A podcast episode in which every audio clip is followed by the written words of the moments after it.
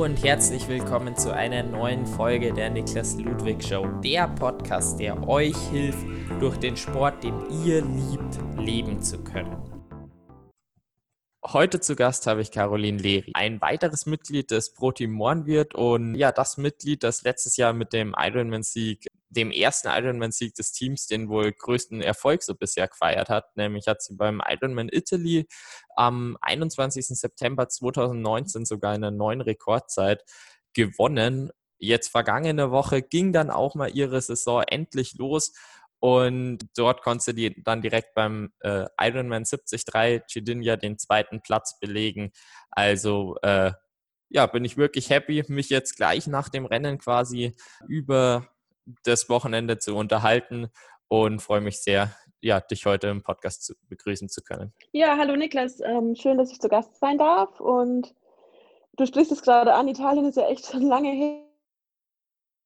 Ja, ist jetzt fast ein Jahr, ähm, in dem wir keine Rennen machen konnten und umso schöner, dass es jetzt wieder losging und auch ähm, ich die Erfolgswelle trotzdem noch nutzen konnte. Da hatte ich irgendwie am meisten Angst vor, dass mir so ein bisschen das Momentum genommen wurde. Aber ging ja Gott sei Dank so weiter und schön, dass wir wieder so ein bisschen Normalität zurückgewonnen haben.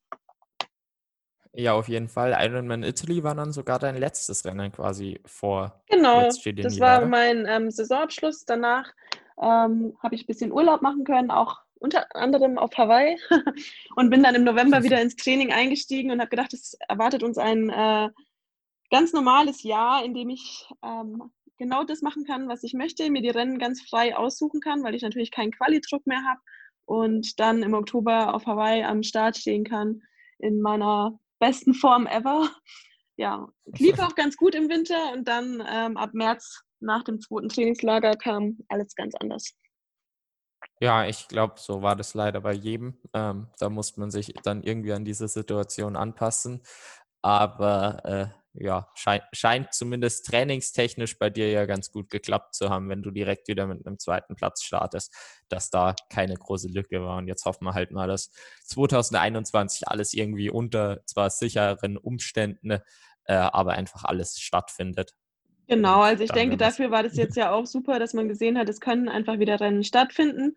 Die sehen halt anders aus, als wir es gewohnt sind, aber es gibt einen Weg und ähm, das ist, denke ich, gut für unsere Motivation und auch so für diese Positivität, die man im Winter einfach braucht, dass es nächstes Jahr wieder losgeht. Ähm, wenn wir jetzt alle ohne diese Rennerfahrung in die Pause gegangen wären, wäre es schon ziemlich schwer, im Winter wieder einzusteigen und zu sagen, so, hey, nächstes Jahr geht es wieder los, weil das weiß einfach keiner. Und ähm, ja. jetzt sind wir da, glaube ich, einen Schritt weiter und wissen, es ist irgendwie möglich, Rennen durchzuführen und können alle hoffen, dass nächstes Jahr noch mehr Veranstaltungen den Mut halt haben, so ein Konzept zu erarbeiten und umzusetzen, ähm, auch wenn dann vielleicht weniger Profit abfällt für den Veranstalter, ähm, aber dass den Athleten halt die Möglichkeit gegeben wird, ja, einfach wieder das zu tun, was wir halt gerne tun.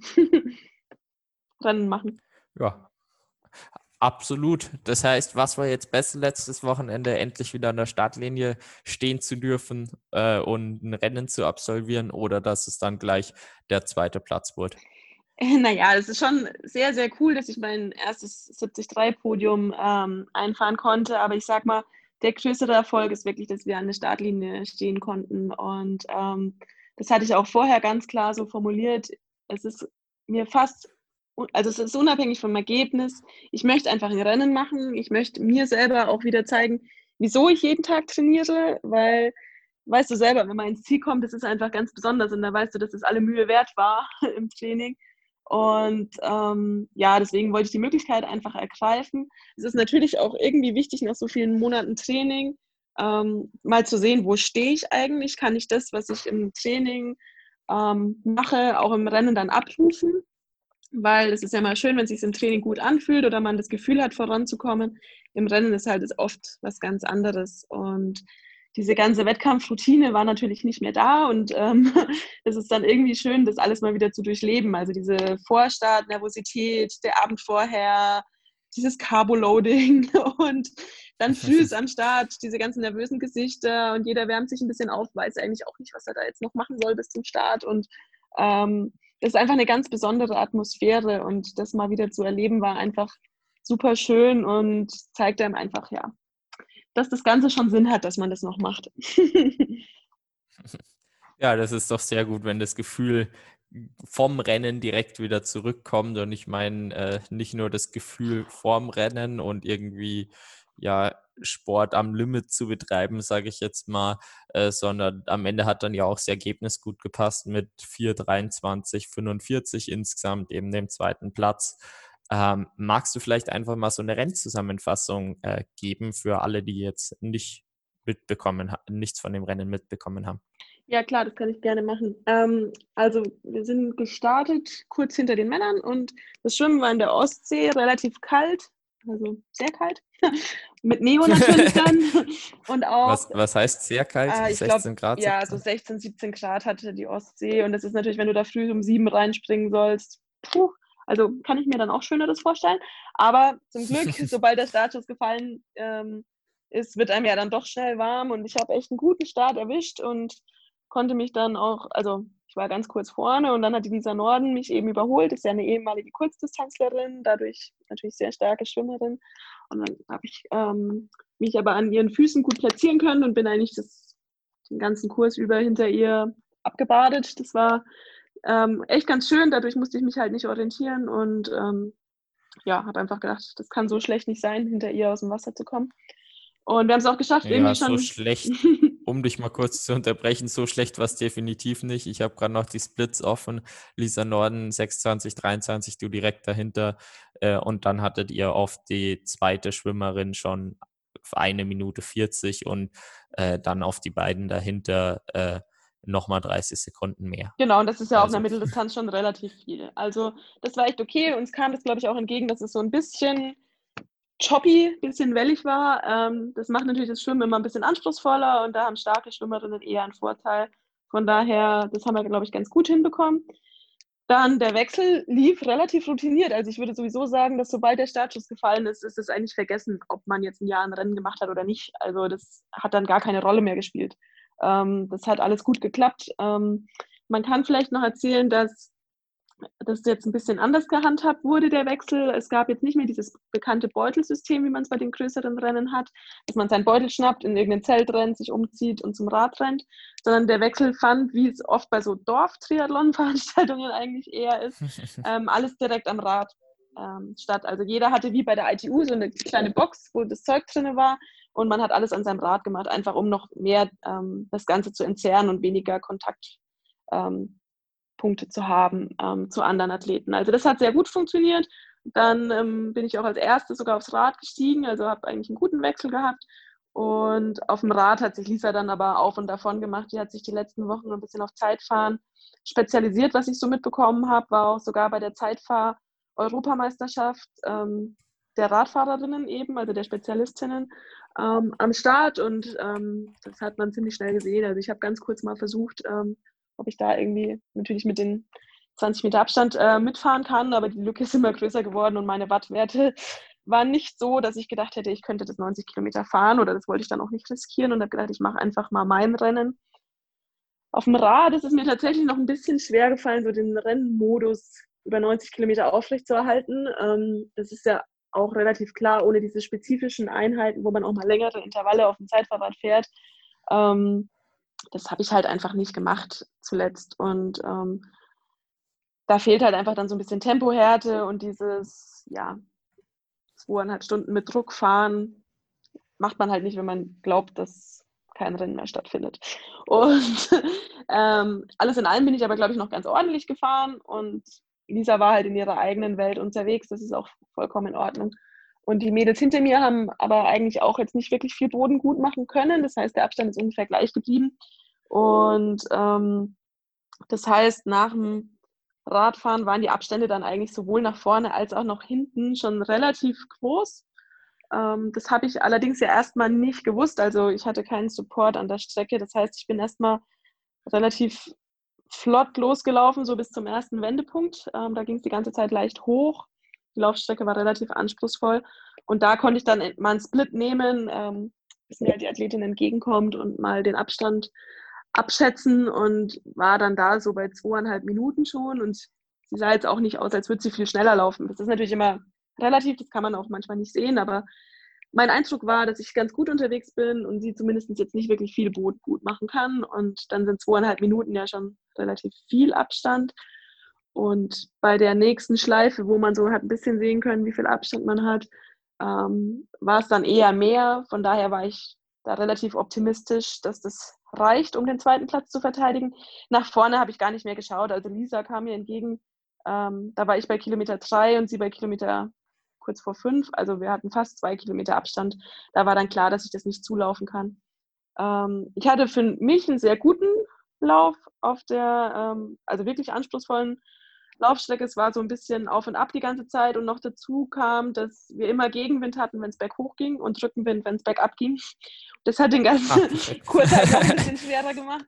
Um, aber ja, das war ja für alle gleich. Also das soll jetzt einfach nur so ein bisschen eine Erklärung sein, wie es dann halt gelaufen ist. Und ich konnte deutlich schneller laufen als Lisa und den Abstand so ein bisschen verkürzen. Deswegen also man könnte sagen, es war einfach Ergebnisbereinigung, dass es nicht nach so einer ganz großen Klatsche ausschaut. Und ähm, ja, damit bin ich super happy. Also das passt auf jeden Fall. Und ich bin froh, dass ich die Reise auf mich genommen habe und mich getraut habe, halt aus diesem, ich sage jetzt mal, wenig geplanten Training. Also ich habe die ganze Zeit gut trainiert, aber natürlich jetzt nicht strukturiert auf einen Tag hin. Und ich bin froh, dass ich den Mut hatte, halt zu sagen, so hey, meine Form ist jetzt eben genau so und wir schauen mal, was das dann im Rennen bringen kann. Und das war, glaube ich, ein ganz, eine ganz gute Einstellung und ähm, ein gesundes Herangehen. Und das Ergebnis hat ja dann auch gepasst.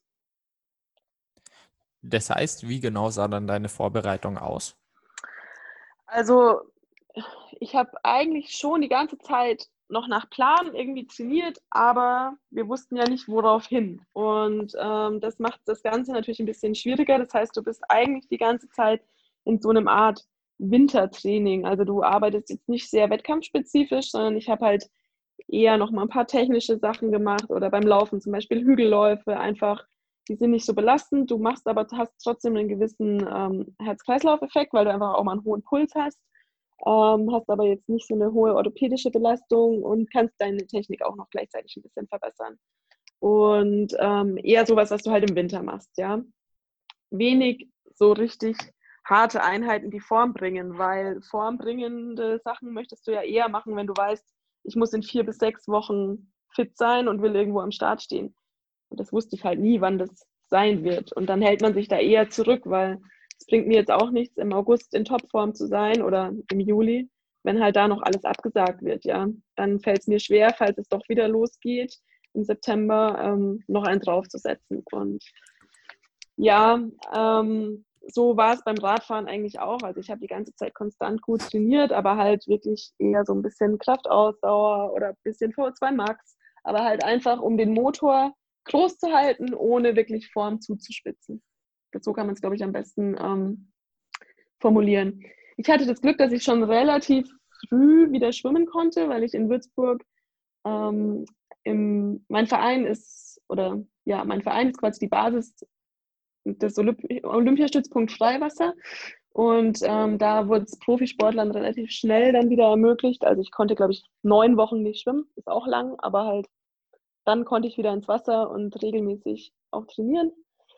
Und genau, von daher war jetzt mein Training nicht richtig unterbrochen. Also ich habe jetzt nie mal zwei Wochen gesagt, ich mache jetzt mal Urlaub, ähm, weil es gibt ja eh nichts mehr. Aber es war halt einfach ein bisschen alternativ und entspannter, sehr viel nach Gefühl und jetzt nichts erzwungen, wenn ich mal das Gefühl hatte, es geht heute nicht, dann war es halt auch vollkommen in Ordnung. Also einfach anders als in der spezifischen Wettkampfvorbereitung. Ja, klar, macht Sinn. Äh, wird sich jetzt wahrscheinlich auch nichts mehr ändern oder bist du jetzt schon in der Offseason? Du hast ja gesagt, es steht kein Renten mehr bei dir an oder ist jetzt noch so ein bisschen Formerhaltung und irgendwann im äh, November dann? Ja, gerade kämpfe ich noch damit, mich zu erholen. also tatsächlich bin ich noch ganz schön platt. Ich weiß nicht, ob das daran liegt, dass man jetzt eben halt auch so ein bisschen aus diesem Ungeplanten ähm, heraus gemacht hat und der Körper vielleicht gar nicht so bereit war für so eine lange, harte Belastung. Äh, ich bin schon noch ganz schön müde dafür, dass es jetzt schon wieder fünf Tage her ist. Und das lasse also ich nur jetzt. als Info für die Hörer, äh, wir nehmen es gerade am Freitag auf. Für euch ist es dann am Sonntag zu hören. Genau, also es ist noch äh, die Tage nach dem Rennen quasi und normal bin ich jemand, der immer super schnell regeneriert und sofort wieder weiter trainieren möchte.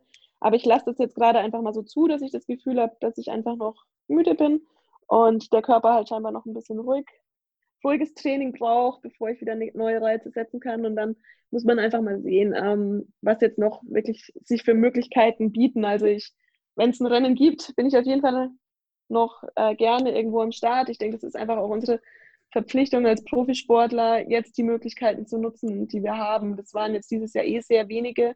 Und ähm, es stehen ja noch ein paar Rennen, die nicht abgesagt sind. Da muss man jetzt aber einfach gucken, ob man wirklich noch bis Mitte Oktober trainieren kann und will, weil ich sag mal, wir hatten zwar dieses Jahr nicht den Druck des Rennens, also es ist ja irgendwie immer auch eine Belastung, wenn du Rennen machst, psychisch, aber es hat trotz allem viel mentale Energie gekostet und vielleicht sogar mehr, weil ähm, wir einfach immer diese Ungewissheit hatten. Du wusstest halt nie, mache ich jetzt gerade das Richtige oder kann das Rennen jetzt stattfinden oder nicht? Soll ich auf das hin trainieren? Soll ich mir da mal Gedanken machen? Soll ich eine Reise planen? Und diese Unsicherheit ähm, war schon trotzdem so, dass sie sehr gezehrt hat. Und man ist nach dem Jahr, obwohl man jetzt vielleicht ähm, nicht so hart oder nicht ja anders trainiert hat, ähm, trotzdem irgendwie durch. Und die Pause braucht es auf jeden Fall. Und ich möchte den September jetzt einfach noch nutzen, solange vor allem noch so schönes Wetter ist, halt noch ein bisschen zu trainieren und dann eigentlich relativ normal für mich äh, im Oktober die Pause machen, um dann im November für nächstes Jahr wieder einzusteigen. Mhm. Das heißt, jetzt um das nochmal so zusammenzufassen, wie hat sich so dein Alltag durch Corona verändert? Ja, eigentlich, also am Anfang war es natürlich sehr extrem, als wir diesen kompletten Lockdown hatten ähm, und auch die extremen Kontaktbeschränkungen. Da würde ich sagen, ähm, hat sich für mich natürlich auch viel geändert. Also ich arbeite zum Beispiel noch zwei Tage die Woche in einem Laden, ähm, Laufladen, Lauf-Triathlon-Geschäft. Und der Laden war natürlich zu. Also ich hatte dann irgendwie schon deutlich mehr Zeit zu regenerieren, weil ich halt einfach nicht meine Ruhetage gearbeitet habe. Ähm, ich bin aber sehr froh, dass der Laden wieder auf hat, natürlich. ähm, das war jetzt ganz wichtig. Und ja, genau, den, den Alltag habe ich quasi wieder. Also mein Wochenrhythmus ist jetzt wieder wie früher, weil ich einfach auch wieder arbeiten kann.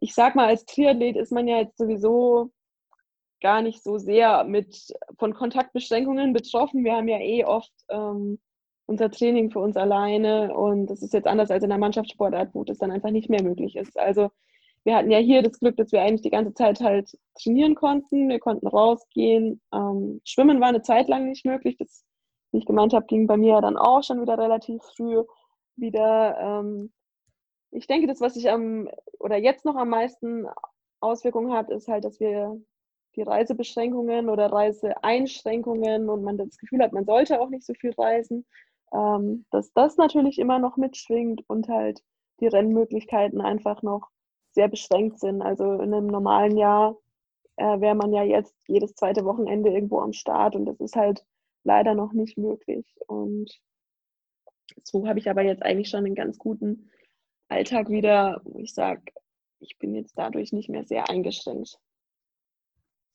Ja, das ist, das ist ja eigentlich eine ziemlich positive Nachricht. Äh, du hast auch angesprochen, äh, deinen Job hast du wieder ganz normal. Da würde es mich jetzt auch interessieren, weil ja viele Leute quasi erstmal so den Schritt gehen von Vollzeitjob zu Teilzeitjob. Ähm, um dann irgendwann nur noch vom Triathlon das Geld zu verdienen. Ähm, wie schaut es bei dir aus? Wie ist quasi der äh, Job in deinen Alltag integriert? Hast du da äh, feste Zeiten ähm, und so weiter? Genau, also bei mir ist es eigentlich so, ich habe ähm, Mathe und Sport auf Lehramt studiert. Ähm, den Teil an der Uni habe ich komplett abgeschlossen. Und dann steht ja in Bayern immer das, oder in allen Bundesländern, aber ich hätte dann Referendariat machen müssen das habe ich erstmal noch geschoben, weil das für mich einfach gerade so der Schneidepunkt war, wo es im Sport ganz gut lief und ich gesagt habe, ach so, ein, zwei Jahre kannst du mal alles auf diese Karte setzen.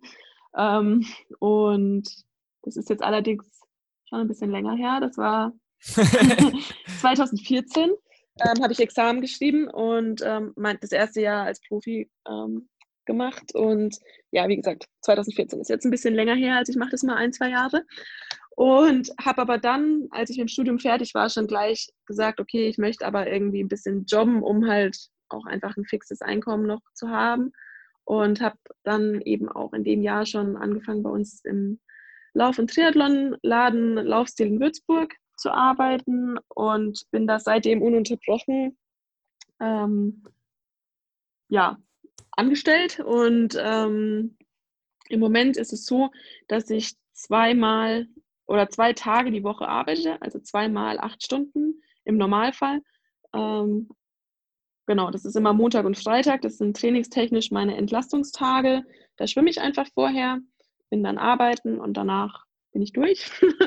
und ähm, ja, genau, das ist so der Normalfall. Ich habe da zum Glück, aber weil mein Chef halt selbst Triathlet ist, der das sehr unterstützt und cool findet, was ich mache, ähm, habe ich echt viele Freiheiten. Und wenn ich sage, ich bin jetzt da zum Rennen, ich kann vielleicht nicht freitags arbeiten, sondern ich komme schon mittwochs und ähm, fahre dann zum Rennen oder ich bin mal zwei Wochen im Trainingslager und arbeite die Stunden wann anders oder habe halt eben dann mal Urlaub, dann ist das auch vollkommen in Ordnung. Und das weiß ich sehr zu schätzen, dass ich da diese Flexibilität habe und trotz allem jetzt nicht eingeschränkt bin und sage, ich kann da kein Rennen machen, weil ich nicht Freitag fliegen kann oder so ähm, weil ich arbeiten muss, sondern diese Freiheit habe ich auf jeden Fall. Also der Sport soll trotz allem die Priorität haben, aber ich bin auch froh, noch irgendwie eine andere Aufgabe zu haben neben dem Sport, obwohl natürlich ab und zu die Regeneration vielleicht schon ein bisschen drunter leidet, wenn man halt einfach seinen Ruhetag im Geschäft verbringt, statt ähm, mal die Füße wirklich hochzulegen.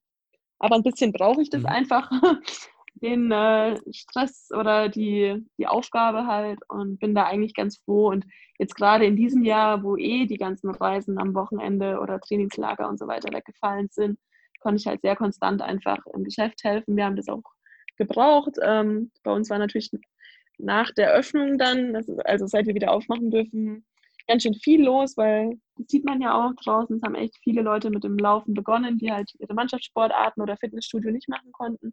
Die haben dann alle ihren Weg zu uns gefunden und haben äh, Schuhe gebraucht. Deswegen hatten wir gut zu tun ähm, und haben auch die Schließung ganz gut dann verkraften können. Und da war jede Hand, äh, jede helfende Hand nötig. Und genau, da hatte ich dann eben auch immer was zu tun.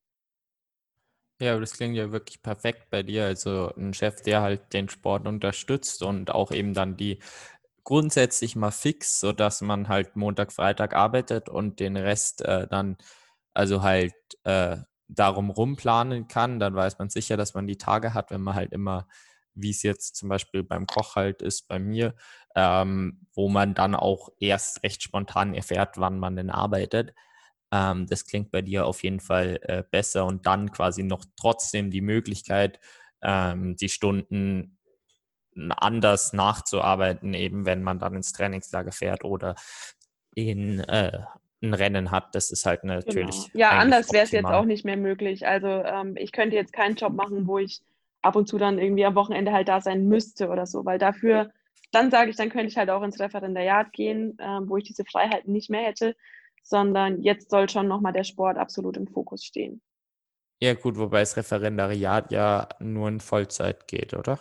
Deswegen, ja, genau. Und ähm, wenn ich dann ja. nicht mehr diese Freiheit hätte, ähm, wie ich sie jetzt habe. Also wenn, wenn ich könnte jetzt keinen Job machen, der mich so einschränkt, ähm, dass es, dann wäre es keine Verbesserung, als ins Referendariat zu gehen, sondern ich möchte jetzt schon dem Sport nochmal die Prio geben und denn das seriöse Leben folgt dann später. ähm, du hast jetzt auch angesprochen, äh, dein Chef steht da grundsätzlich voll dahinter, was du machst. Ähm, ist es also halt ähm, quasi akzeptiert der das dann auch oder findet es sogar gut quasi, dass der Job bei dir dann nicht der Hauptfokus ist? Ja, also ähm, ich denke mal, dass das ja sogar eine Win-Win-Situation ist. Es ist ja schon auch ziemlich cool für einen Lauf- und Triathlonladen, eine Profisportlerin da zu haben. Also es geht ja jetzt gar nicht nur darum, Schuhe zu verkaufen, sondern wir beraten ja auch ganz viel in sämtlichen Fragen, ja. Oder wenn jemand ein Neo kaufen möchte, ähm, kann ich viel besser beraten als jemand, der noch nie ein Neo anhatte, ja. Oder mhm. wenn jemand Fragen zum Training hat, zu Verletzungen, zur Ernährung, dann ist das natürlich auch für ihn ziemlich ja. cool, eine Profisportlerin da zu haben. Deswegen, ähm, ja. Also, das heißt quasi durch, durch deine gute Arbeit äh, machst du das quasi wieder wett, dass ähm, das vielleicht nicht ganz der Hauptfokus ist. Es ist ja auch alles immer abgesprochen. Also ich sage ja nicht donnerstags, ich komme am Freitag nicht, sondern es sind ja schon Absprachen, die dann getroffen werden, sodass er sich auch darauf einstellen kann. Und ähm, wir finden dann immer eine Lösung, dass das jetzt auch für ihn kein Nachteil ist, dass ich jetzt nicht 100 Prozent, ähm, das ist, war einfach von vornherein so klar und abgesprochen und dadurch passt es, denke ich, für beide Seiten ganz gut. Das heißt, unterstützt sich der Laden dann auch als Sponsor oder ähm, nicht? Zu Beginn war das so. Also am Anfang ähm, war das eben so, dass ich da ein gewisses Budget hatte für Laufschuhe, ein bisschen Bekleidung und so weiter. Ähm, mittlerweile ist es nicht mehr der Fall, also weil ich da jetzt andere Ausrüster eben habe und ähm, da jetzt nicht mehr drauf zurückkommen muss. Aber das war mir natürlich gerade am Anfang auch eine große Hilfe, ja. Das heißt, du bist da auch schon dann, also seit quasi 2014 dann dort. Genau, ja. Also ich, und sogar vorher, also als ich, vorher wurde ich einfach mit Material schon auch unterstützt und ähm, genau, dann habe ich das Arbeiten dort angefangen. Also ah, unsere ja, Verbindung ist schon ziemlich lange und hat verschiedene Phasen durchlaufen. das heißt, du hast erst gearbeitet, dann wurde ein Sponsor und dann hast weitergearbeitet. Nee, erst, halt, erst war es Sponsor, dann habe ich dort gearbeitet und jetzt, also habe ich dort gearbeitet und wurde noch so ein bisschen unterstützt. Und ähm, jetzt arbeite ich nur noch da. Auch gut. Genau. Ähm, wie ist es bei dir im Moment dann äh, durch Corona? Merkst du da irgendwie in, bei den Sponsoren einen Unterschied zu vorhin? Mm, also ich glaube, dass das Verständnis ziemlich groß ist bei den Sponsoren und bei den Partnern, weil ähm, es ist einfach eine Situation, in die wir jetzt alle gebracht wurden, wo wir halt alle gar nichts dafür können. Also du kannst jetzt einem Athleten nicht vorwerfen, dass er keine Wettkampfergebnisse hat, weil er konnte halt einfach keine Rennen machen. Ähm, jeder kann sich dann ja individuell überlegen, was kann ich einem Sponsor vielleicht anbieten? Biete ich mehr Fotos, Fotoshootings an? Ähm, was äh, kann ich machen? Also es gibt, gibt, natürlich im Moment auch jetzt nicht die Möglichkeit, mit Firmen irgendwelche Aktionen groß zu planen, weil das halt genau das Ziel ist, solche Events eben erstmal zu vermeiden. Ja, aber du kannst trotzdem, glaube ich, durch eine gute offene Kommunikation ähm, einfach Bereitschaft zeigen, dass du zu allem bereit bist, was sie vielleicht selber planen und für Ideen haben. Und natürlich hat in der Phase auch Social Media nochmal einen anderen Stellenwert gewonnen, weil es eben halt ich sag mal, sonst ist ein Profisportler immer der, der Wettkampfergebnisse liefert und aber Social Media ähm, spielt und jetzt ist uns halt das eine weggefallen, dann musst du halt das andere vielleicht noch ein bisschen besser pflegen und dir da halt, du musst halt auch kreativer sein, weil ich sag mal, dir fehlt natürlich auch der Content, weil wir schwimmen, Radfahren, laufen, klar. Wenn du halt Wettkämpfe hast, dann hast du halt immer schon auch gleich mal ein bisschen Content. Ähm, der ist uns natürlich jetzt dann auch weggefallen und den Filmen natürlich auch. Und da muss man halt einfach überlegen, ähm, was man stattdessen machen kann. Ne? Das heißt jetzt im Praktischen, äh, was sind die äh, Dinge, die du ja derzeit machst ähm, oder vielleicht eben aktiver machst als sonst? Also du hast schon gesagt Social Media und vielleicht mal ein Fotoshooting und eine offene Kommunikation. Äh, vielleicht kannst du da ja ein bisschen mehr noch ins Detail gehen, wenn du möchtest. Ähm, ja, also ich denke, das deckt schon einiges ab, was man machen konnte und ähm, dass man halt einfach die Bereitschaft zeigt, wenn jetzt ähm, eine Firma sagt, sie möchte statt irgendwie eines Rennen ähm, ist halt ein anderes Event geplant, zum Beispiel gab es ja, dann gibt es so Promi-Staffeln oder was weiß ich, wo es einfach im kleinen Rahmen doch noch irgendwie durchführbar war und dass da Athleten halt einfach dann, wenn sie angefragt werden, natürlich die Bereitschaft zeigen, ähm, dafür zur Verfügung zu stehen. Und ich habe zum Beispiel jetzt mit Hoka einen Laufschuhpartner, der auch eben viel Wert oder sich halt dann, wenn die jetzt neue Schuhe launchen und so, dann sollst du natürlich irgendwie auch Bildmaterial zur Verfügung stellen. Und dann habe ich einfach dieses Jahr wirklich deutlich mehr Fotoshootings und so gemacht, ähm, was ja auch wieder eine Win-Win-Situation ist, weil du das ja auch für deine eigenen Kanäle dann gut nutzen kannst. Und ähm, ja, ich denke, dieses Jahr war tatsächlich auch noch so ein bisschen eine gewisse Schockstarre bei allen. Also auch die Firmen wussten nicht wirklich, wie sie damit umgehen sollen. Und da haben, glaube ich, auch einfach noch Ideen gefehlt, wo man ansetzen kann. Also auf beiden Seiten, sowohl Athleten als mhm. auch, also klar, am Anfang hat jeder so ein Home-Gym-Video gemacht. Äh, da habe ich mich mal vornehm zurückgehalten, weil das fand ich jetzt irgendwie dann, wenn du das 20. Home-Video siehst von irgendeinem Athleten, das bringt jetzt auch keinen Mehrwert mehr, ja.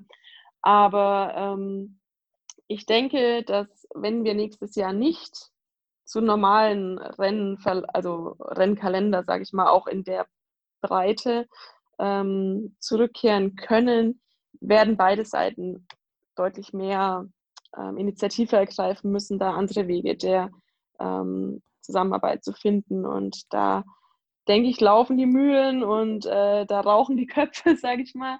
Und dann wird es da sicher die eine oder andere Aktion geben, vor allem weil man ja auch wieder freier ist jetzt schon. Also ich meine, wenn du halt wirklich nur gar keine Person aus einem anderen Haushalt treffen darfst, was willst du dann groß machen? Ja, das muss man ja auch mal ehrlich sagen. Es ging eine Zeit lang einfach auch nichts. Und wenn wir da uns jetzt so Stück für Stück lernen, eben halt mit der Situation umzugehen, werden da auch neue Wege gefunden, da bin ich mir sicher. Ja, das denke ich auch. Also da muss, also da gibt es dann bestimmt, falls es wirklich länger gehen würde, und das hoffen wir jetzt mal nicht, und schaut ja im Moment auch gut aus, dass nächstes Jahr unter äh, bestimmten Auflagenrennen stattfinden können, aber äh, dass da sicher ein Umdenken ein enormes ist. Genau. Äh, Oder man muss halt wirklich auch mal in die Richtung denken, wir haben einfach mal reine Profirennen. Ähm, das ist ja auch dann viel leichter möglich. Da kannst du ja auch einfach durchtesten. Andere Sportarten schaffen das ja auch jetzt schon. Und ja, ähm, da haben wir genau. ja zum Beispiel auch mit, der, mit dem WM-Rennen jetzt in Hamburg gesehen, wie das einfach funktionieren kann, wenn du das auf einem abgesperrten Gelände machst, ähm, wo Zuschauer halt eben verboten sind, weil Zuschauer halt auch häufig leider das Problem sind.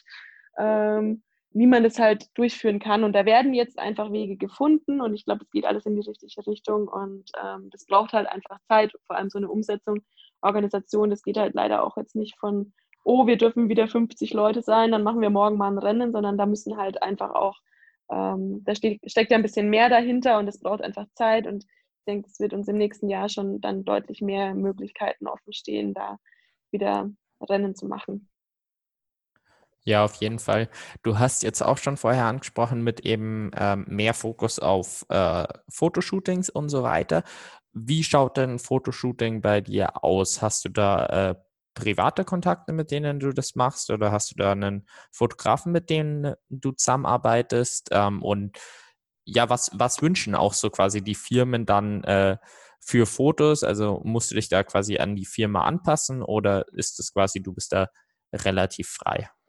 Also das ist ganz unterschiedlich. Ähm, also wir haben jetzt zum Beispiel hier in Fuschel, also ich bin aktuell auch in Österreich ähm, im Hotel Mohrenwirt in Fuschel eben bei unserem ähm, Teamsitz. Und da haben wir im Sommer auch zum Beispiel einfach schon Fotos gemacht mit einem Fotografen, der von Canyon organisiert war, um halt ähm, da entsprechend ähm, Content zu produzieren. Das ist einfach ganz mhm. unterschiedlich. Wenn Hoka bei mir Bilder anfragt, dann habe ich eigentlich einen Fotografen, der bei mir eben in Würzburg ist, weil das einfach super einfach ist. Dem schreibe ich halt, wann hast du Zeit, dann treffen wir uns, machen Fotos. Dann ist es auch unterschiedlich. Entweder kriegst du vorher halt ein Briefing, das und das wollen wir. Ich meine, wenn es ein neuer Schuh gelauncht wird, ist auch klar, ähm, dass der Schuh auf dem Bild wirken soll. Ja. Und dass es vielleicht auch ein paar Fotos gibt, die einfach jetzt nur Produktshooting ähm, sind oder Produktplatzierung sind was die dann verwenden können, ohne dass sie jetzt eine Geschichte mit mir draus machen müssen, dass man einfach eine ziemlich große Bandbreite abdeckt, ja. Und ähm, dann ist es natürlich eh auch immer schön, wenn man den Fotografen schon kennt, weil das einfach eine andere Basis der Zusammenarbeit dann schon ist. Dann ähm, fühlt man sich halt auch nicht unwohl oder so. Und das ist ja dann eigentlich auch meistens gar kein riesiger Zeitaufwand. Man braucht halt eine coole Idee mit Location und zwei, drei Ansätze oder Vorstellungen, wie man halt was man auf dem Foto haben möchte, ob man die jetzt sich selber vorher überlegt oder ob die vorgegeben werden. Wir wollen, dass auf dem Bild der See im Hintergrund ist oder wir wollen, dass ähm, die Sonne aufgeht oder untergeht oder wie auch immer. ähm, das ist dann von Fall zu Fall natürlich einfach unterschiedlich. Mhm. Und da kommt es dann ganz viel halt einfach auf die Kommunikation genau. drauf an. Und ich meine, ich sag mal, je besser das vorher abgesprochen ist und gebrieft ist, ähm, umso eher entspricht das Ergebnis dann natürlich auch dem, was gefordert ist. Also ähm, das ist natürlich immer einfacher, wenn du klare Vorgaben hast und die dann an den Fotografen weitergibst und sagst, so, das wollen die, ähm, das machen wir. Dann äh, ist halt auch klar, dass das Ergebnis denen dann gefällt. Und wenn die sagen, mach einfach mal ähm, und wir schauen dann, was wir draus machen, dann ist es halt deine eigene Kreativität, aber ähm, dann weißt du natürlich auch nicht, ob das deren Ansprüche so entspricht. Mhm. Und die Shootings, die äh, werden dann vermutlich auch gerne von den äh, Sponsoren übernommen. Quasi du organisierst die dann. Genau, also, ja.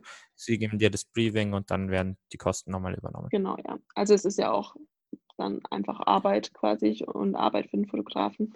Und da müssen die Kosten natürlich schon gedeckt sein, ja. Ja, macht, macht eigentlich nur Sinn. ähm, es soll jetzt um mal so das äh, ja, Corona-Thema ein bisschen äh, abzuschließen noch. Äh, was lernst du denn aus der Zeit und äh, welche Chancen siehst du auch dadurch für die Zukunft? Also ich denke mal zweierlei. Ähm, das eine war für mich cool, dass ich gesehen habe, dass ich wirklich Bock auf Rennen habe. Also ich finde, es ist ja auch nicht selbstverständlich, dass man ähm, es ist ja für uns immer auch ein gewisser Druck, zu Rennen zu gehen, Ergebnisse abzuliefern und so weiter. Aber mit diesen ganzen Absagen, ich habe schon gemerkt, dass es für mich ein herber Schlag ist und ich war schon wirklich motiviert, zu Rennen zu gehen, mich zu messen und ich hatte da richtig Bock drauf. Und das ist ähm, dann schon schön, wenn man sieht, wie traurig einen das macht, wenn das wegbricht. Also es ist natürlich dann trotzdem noch traurig, aber man weiß halt so, hey, ich brenne da schon noch ganz schön für. Und dann aber gleichzeitig eigentlich, was sich ja fast ein bisschen widerspricht, aber gleichzeitig habe ich halt gemerkt, so hey, es gibt zwar jetzt keine Rennen, aber ich liebe es einfach draußen zu laufen, Rad zu fahren. Ich bin, ich bin mega gerne im Wasser und mir tut die Bewegung einfach super gut und ich kann das gar nicht lassen. Also selbst wenn mein Wettkampfziel wegbricht, ich trainiere genauso motiviert ähm, und also vielleicht die letzten 5% vielleicht nicht, okay, aber ähm, das ist ja auch wieder einfach clever, die letzten 5% dann vielleicht zurückzuhalten, wenn man jetzt nicht weiß, was ansteht. Ähm, aber ich finde den Sport einfach mega schön und toll. Der gibt mir total viel, egal ob ich jetzt an der Startlinie stehe oder nicht. Und ähm, das war, denke ich, auch was, was schön war zu spüren, wo man einfach sagt, so, hey, selbst nach den vielen Jahren, ähm, die ich das jetzt mache, ähm, gibt mir das immer noch total viel. Und ja, da bin ich wohl auf dem richtigen Weg, auch wenn jetzt mal ein Jahr Dürre herrscht. Und ähm, genau, also das ist super schön. Dann finde ich es auch immer, das ist ja immer so, in besonderen Zeiten merkt man, wer so da ist und mit wem man sich da einfach auch gut austauschen kann. Und da bin ich halt auch echt dankbar, dass ich da auch im Profi-Zirkus ähm, Freundinnen habe, mit denen man sich dann gut austauschen kann und einfach sagen kann, hey, wie gehst du damit um? Wie machst du das jetzt im Training? Und dass so füreinander da ist, das finde ich irgendwie, ist ganz, ganz viel wert. Und immer in solchen Zeiten merkt man ja dann, wer wirklich ja, auf wen man halt zählen kann und mit wem man dann auch viel Kontakt hat, obwohl man sich vielleicht halt nicht äh, ständig beim Schwimmtraining oder so über den Weg läuft, sondern man sagt, die Freundschaften, die pflegt man halt einfach und ähm, da hat sicher deutlich ja, viel. man auch gern. Genau, ja, und hat ähm, haben sicher viel mehr Telefonate und so weiter stattgefunden, als sie vielleicht sonst stattgefunden hätten. Und das ist irgendwie auch was Schönes. Und durch solche Zeiten wächst man ja irgendwie dann immer. Und ja, ich denke, das hat uns alle irgendwie dann doch gestärkt. Also was ich auch jetzt rein körperlich oder trainingstechnisch gut finde, muss ich ehrlich sagen, hat ein bisschen gedauert, bis ich das ähm, gemerkt habe, aber ich glaube, es kommt uns zu gut, oder jetzt in meinem Fall mir, wenn du Langdistanzathlet bist, der das schon viele Jahre macht, keiner hätte den Mut gehabt, mal ein Jahr keine Langdistanz zu machen. Und keiner hätte den Mut gehabt, mal ähm, ein Jahr keine langen Läufe sich reinzuzimmern und ultralange Radeinheiten zu ähm, machen. Und ich denke, dass es für den Körper eigentlich gar nicht so schlecht ist, diesen Impact von so 30 Kilometerläufen und zwei, drei Ironman im Jahr ähm, mit hinten drauf einem Marathon und so. Ähm, das ist vielleicht gar nicht verkehrt, dass der Körper das mal nicht ertragen musste. Und man vielleicht an anderen Stellschrauben mit mehr Zeit drehen konnte, die halt sonst vielleicht bisschen hinten runterfallen. Also was jetzt den Speed beim Laufen angeht oder die V2 Max und so, das macht man jetzt als Langdistanz-Triathlet normalerweise auch nicht so extrem. Ähm, und oder ich zumindest nicht. Und dafür habe ich die Zeit, glaube ich, gut nutzen können und das wird mir hoffentlich im nächsten Jahr auch noch helfen können. Ja, das werden wir dann im nächsten Jahr sehen. äh, interessant wird es dann auch so die Zeiten dann zu vergleichen nächstes Jahr, wenn alle wieder sich normal vorbereiten auf Rennen ähm, im Vergleich zu den Jahren, also zu 2019, ob man da einen Unterschied bemerken kann. weil vielleicht ist ja eben auch so ein äh, Jahr, was man eigentlich ganz gut für sich nutzen konnte, eben wie du sagst, an Schnelligkeit arbeiten und so weiter. Das ist halt sowas, was eher ja, hinten runterfällt und ich glaube, das ist nicht nur bei dir so. Genau, ja, das denke ich schon auch. Und wenn man es jetzt noch so ein bisschen auf ähm, Sponsoren und so weiter bezieht, kannst du da auch irgendwelche Learnings mitnehmen? Ähm, hm. Also ich glaube halt, es ist einfach immer wichtig, dass man sowohl, wenn es halt super gut läuft, als auch wenn es halt Phasen gibt, in denen es nicht so gut läuft, ähm, füreinander da ist. Also es ist ja quasi wie in einer Partnerschaft, so ist ein gutes Sponsorenverhältnis sollte ja auch so sein. Und ähm, da lässt man sich halt auch gegenseitig nicht fallen, wenn es mal ein Jahr nicht so gut läuft. Und das betrifft jetzt aber nur gar nicht, dass wir keine Ergebnisse ab, ähm, abliefern konnten. Genauso hatten ja vielleicht Sponsoren auch wirtschaftlich zu kämpfen und man kann vielleicht sagen, so hey, ich würde gerne mit dir zusammenarbeiten weiterhin. Ich weiß, bei dir sieht es jetzt auch gerade nicht so rosig aus. Wir einigen uns auf irgendwie einen Mittelweg, ja. Und dieses Teamgefühl, so hey, wir sind füreinander da, egal ob wir jetzt gerade gemeinsam äh, einen Ironman gewinnen oder ob jetzt mal ein Jahr halt nicht so gut lief. Ähm, das ist, glaube ich, was, was man da mitnehmen kann, dass man da einfach trotzdem an einem Strang ziehen sollte und sagen sollte, hey, wir hoffen jetzt, dass das nächste Jahr wieder besser ausschaut. Sowohl bei uns wirtschaftlich als auch vielleicht bei dir mit Wettkampfergebnissen. Lass uns halt trotzdem einen Weg der Zusammenarbeit finden, wie das für beide Seiten immer noch passen kann. Und ich glaube, das ist halt ganz wichtig. Und wenn beide Seiten das so sehen, ist es ziemlich erfolgsversprechend. Und dann geht es mit Sicherheit auch wieder in die richtige Richtung. Ich meine, es ist ja nie ähm, ein konstantes Auf und genauso ist es nie ein konstantes Ab. Und so kann man dann gemeinsam da durchgehen. Ja, das finde ich ein sehr, sehr gutes Learning. Und gerade wenn man denkt, von wegen eigentlich distanziert man sich sozial, dass man da dann halt äh, bemerkt, irgendwie diese Kontakte brauche ich und eigentlich, dass der Zusammenhalt ähm, deutlich gestärkt wird und da eben ja ein Wert drauf gelegt wird, der vielleicht sonst einfach nicht so extrem darauf gelegt wird, ist schon interessant und äh, da lohnt sich sicher so eine Zeit auch, um eben einfach mal zu, also um so ein Learning festzustellen, was man sonst vielleicht nicht hätte. Klar, man möchte ein gutes Verhältnis und so weiter, aber man ist dann halt irgendwie, wenn es läuft und auch wenn es nicht läuft, einfach teilweise ein bisschen zu sehr, glaube ich, auf sich fokussiert und schaut eben entweder, was kann ich besser tun, dass es wieder läuft oder andererseits, wie reproduziere ich das Ergebnis, was ich habe und ist halt einfach tief in seiner, äh,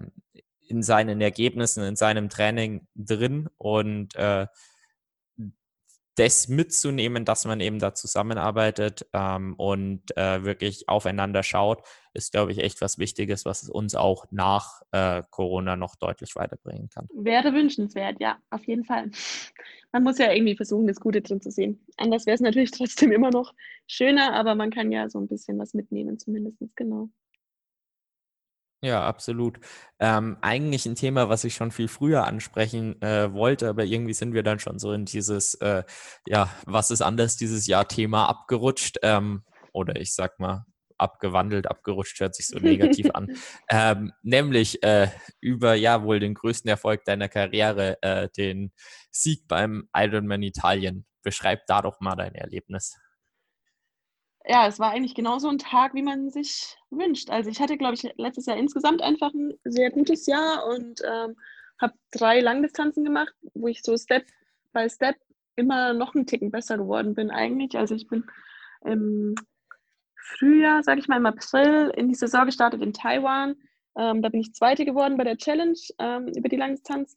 Das war schon ganz gut. Ähm, dann bin ich in Rot gestartet und habe mich halt auch mal echt einem sehr starken Feld gestellt und bin da Fünfte geworden, was für mich auch schon echt ein großer Erfolg war. Das erste Mal unter neun Stunden und so in der großen ja, Radgruppe halt dabei. Halt einfach in Rot ist. Genau, also das ist natürlich also. ein fünfter Platz in Rot ist schon auch echt viel wert und hat mir auch viel bedeutet. Dann halt diese magische Neun-Stunden-Grenze unterboten, was ich eigentlich nie so als Ziel rausgeschrien hätte, aber das ist natürlich auch was Besonderes.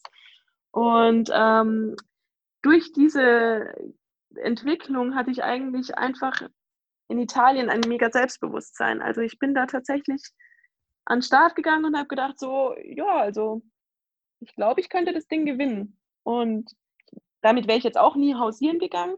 Ähm, das würde ich so vor dem Rennen, glaube ich, nie rausposaunen.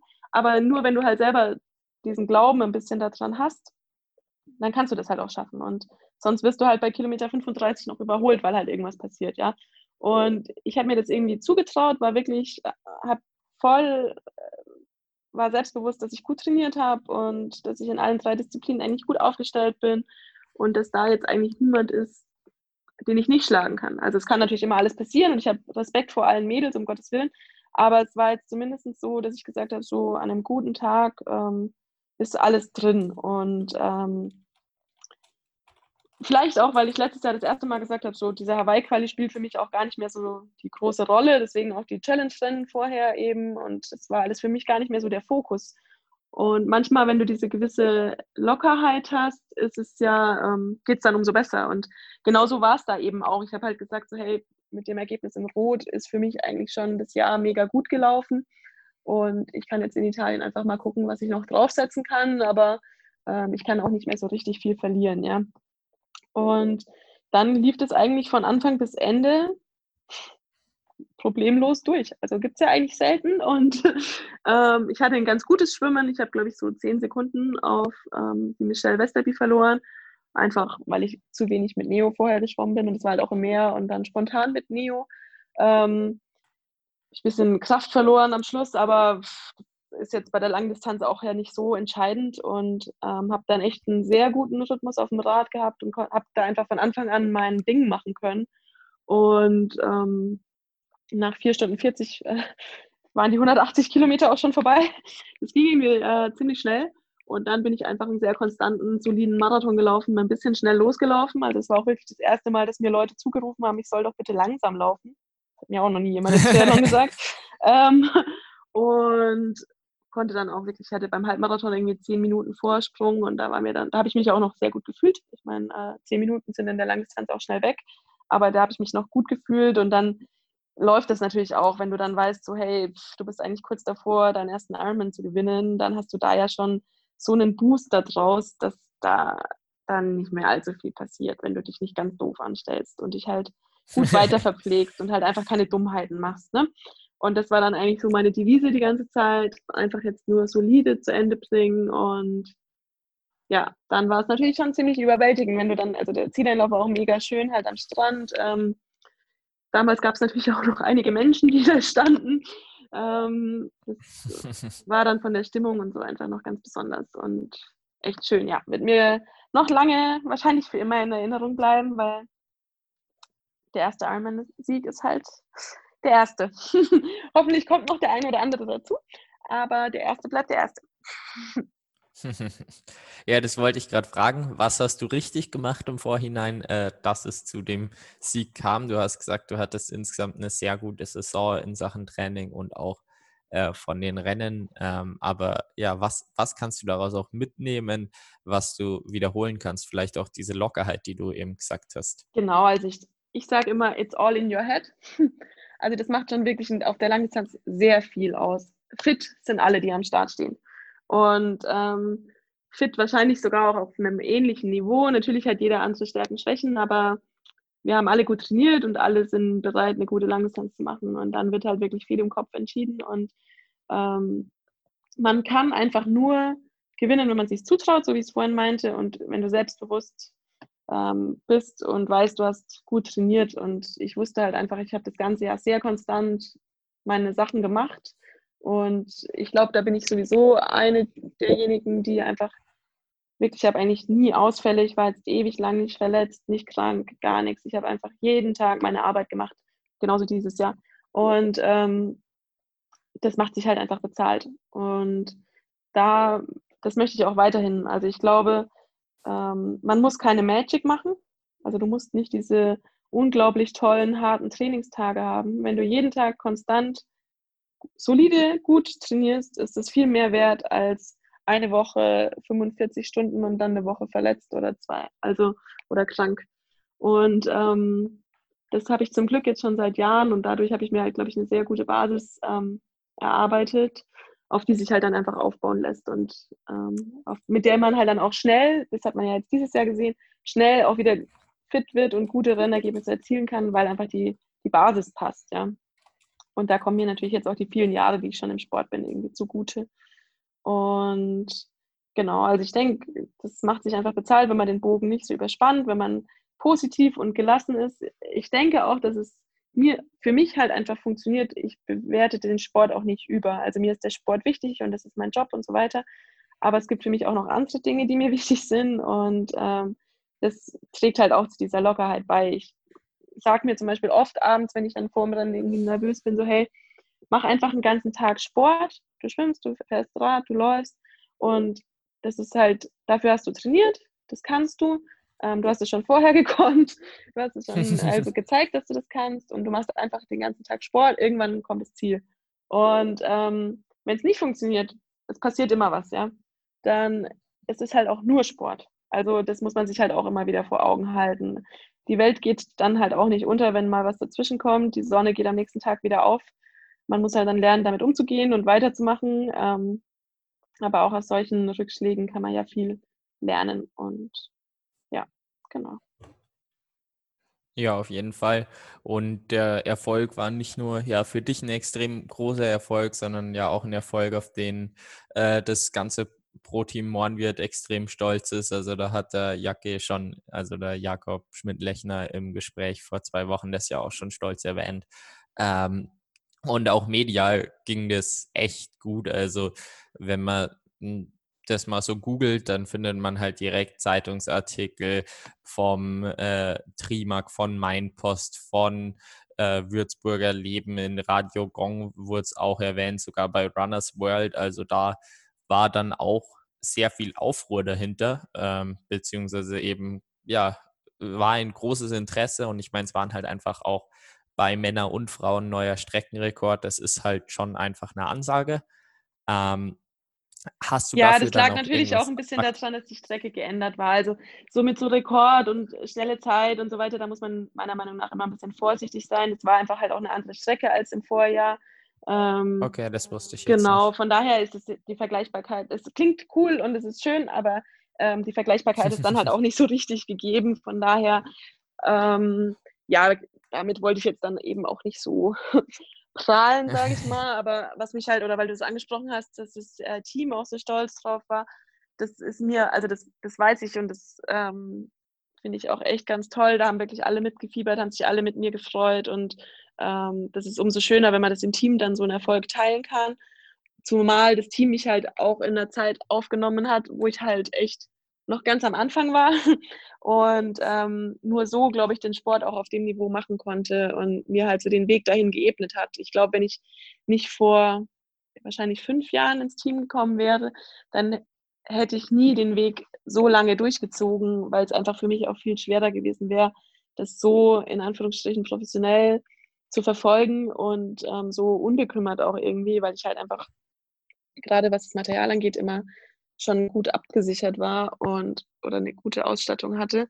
Und das ist natürlich viel wert gewesen. Und da freut man sich natürlich umso mehr, wenn man dann mal so was zurückgeben kann. Ich hatte ja auch Jahre, wo es nicht so gut gelaufen ist.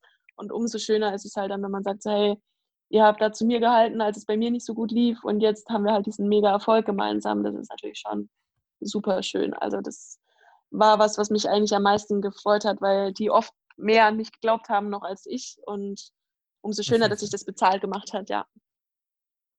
Ja, absolut. Eben so, so Freunde zu haben, ist halt einfach sehr, sehr viel wert. Und eben auch, wenn man dann halt einfach den, ja, das Team als eigene Freunde bezeichnen kann. Absolut, das trifft es komplett. Also Sponsor also, und Trainingskollegen ist genau. extrem viel wert. Das trifft es komplett. Also das geht halt bei uns weit über eine Sponsorenverbindung hinaus, sondern das ist wirklich Freundschaft und ähm, ja, fast schon so zweite Familie, haben wir immer gesagt. Also das auf jeden Fall, es ist immer sehr äh, familiär, heimelig und ähm, offen und ehrlich und das ist einfach total viel wert, ja. Du hast jetzt schon angesprochen, du kamst eben schon relativ früh ins Pro-Team Mornwirt. Wie kam das da, dazu, dass du in deine ja, zweite Familie aufgenommen wurdest? ja, genau. Also es war eigentlich so, dass, also das Team gab es schon ein Jahr. Ähm, da war ich nicht Mitglied und seit dem zweiten Jahr bin ich schon mit an Bord. Und ähm, es war eigentlich so, dass ich den Markus Fachbach, der das Team mitgegründet hat, in den USA mal im Trainingslager kennengelernt habe, ähm, als die das erste Jahr eben schon ähm, Mitglied des Pro-Team Moinbit waren und ich eben noch nicht. Wir waren da unabhängig voneinander, haben uns einfach nur dort kennengelernt, haben ab und zu mal miteinander trainiert, ähm, waren mal bei den Dallas Mavericks, wo ich durch meine Würzburger Herkunft äh, Karten organisieren konnte. Und da war der Michi Rüns auch schon dabei, der ja auch Teammitglied ist. Und da habe ich die zwei einfach kennengelernt und es waren so, wir waren so auf einer Wellenlänge einfach. Das ist ja auch irgendwie nicht mit jedem so, dass man sich gleich so gut versteht. Und sind dann danach so ein bisschen lose in Kontakt geblieben und ich hatte dann noch ein, zwei, drei gute Rennen. Und dann hat der Markus mich irgendwie kontaktiert, ob ich da nicht auch Interesse dran hätte ähm, im Team und wie das bei mir ausschaut mit Sponsoren, was ich schon für Verpflichtungen habe, ähm, was mir das Team halt eben bieten könnte. Und ich soll mir doch einfach auf jeden Fall mal hier das Hotel und die schöne Gegend anschauen, weil er natürlich wusste, dass er mich damit sofort bekommt, ähm, weil es hier einfach wirklich traumhaft schön ist. Und ähm, dann war ich im Winter einfach mal hier, als er auch mit hier war.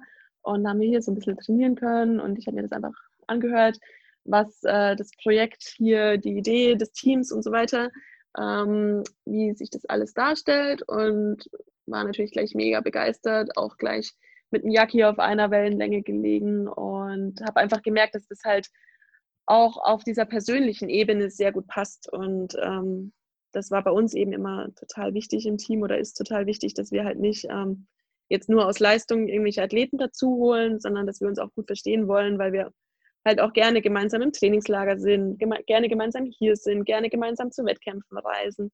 Und ähm, ja, das halt wirklich ehrliche Freundschaften sind. Und das finde ich einfach mega, mega schön. Ähm, besser als einfach nur einen gemeinsamen Hauptsponsor zu haben. Und genau, so kam das dann, dass ich gesagt habe, okay, ich bin an Bord und seitdem ähm, genieße ich hier die Unterstützung, genieße es jeden, jedes Jahr mehrere Wochen hier in Fuschel zu weilen und ähm, gut zu trainieren. Bin mit den Jungs super viel auch im Winter immer im Trainingslager. Das ist für mich als Mädel natürlich auch perfekt, so ähm, starke Trainingspartner zu haben. Das hat mir auch wirklich viel gebracht. Ähm, ob es jetzt beim Schwimmen ist oder auch beim Radfahren, das ist manchmal natürlich hart, aber ähm, hat mir sicher dazu geholfen, wie sich das entwickelt hat. Und ja, das weiß ich sehr zu schätzen. Pusht auf jeden Fall nochmal. Ja. Ja, das ist ja äh, auf jeden Fall sehr cool und eben, was du halt angesprochen hast, da die Freundschaft äh, und so weiter, das ist halt nicht nur einfach persönlich extrem wichtig und da merkt man also jetzt aus mehreren Punkten auch eben vorher, wie wir schon über Sponsoren gesprochen haben und was man daraus lernen kann, ähm, dass die halt einfach die persönlichen Beziehungen extrem wichtig sind, aber auch einfach äh, aus werbetechnischen Gründen ist das halt auch einfach am, ähm, also wenn die Leute immer gern miteinander unterwegs sind und sehr gern am wirklich transparent einfach im Hotel sind und so weiter. Das ist halt auch einfach die beste Werbung. Ja, es ist halt, halt authentisch. Halt und ich denke, das ist das Wichtige. Ja, genau. Ja. Genau, also absolut. Ja, und das finde ich ist auch ein gutes Schlusswort für einen wirklich spannenden Podcast und ein sehr interessantes Gespräch mit dir. Und das sage ich, ja, herzlichen Dank. Ähm, und ja, danke dir, ja. Niklas. Äh, hat mir auch großen Spaß genau, gemacht. Danke fürs und waren, glaube ich, ein paar ganz interessante Aspekte dabei, ja, auf jeden Fall.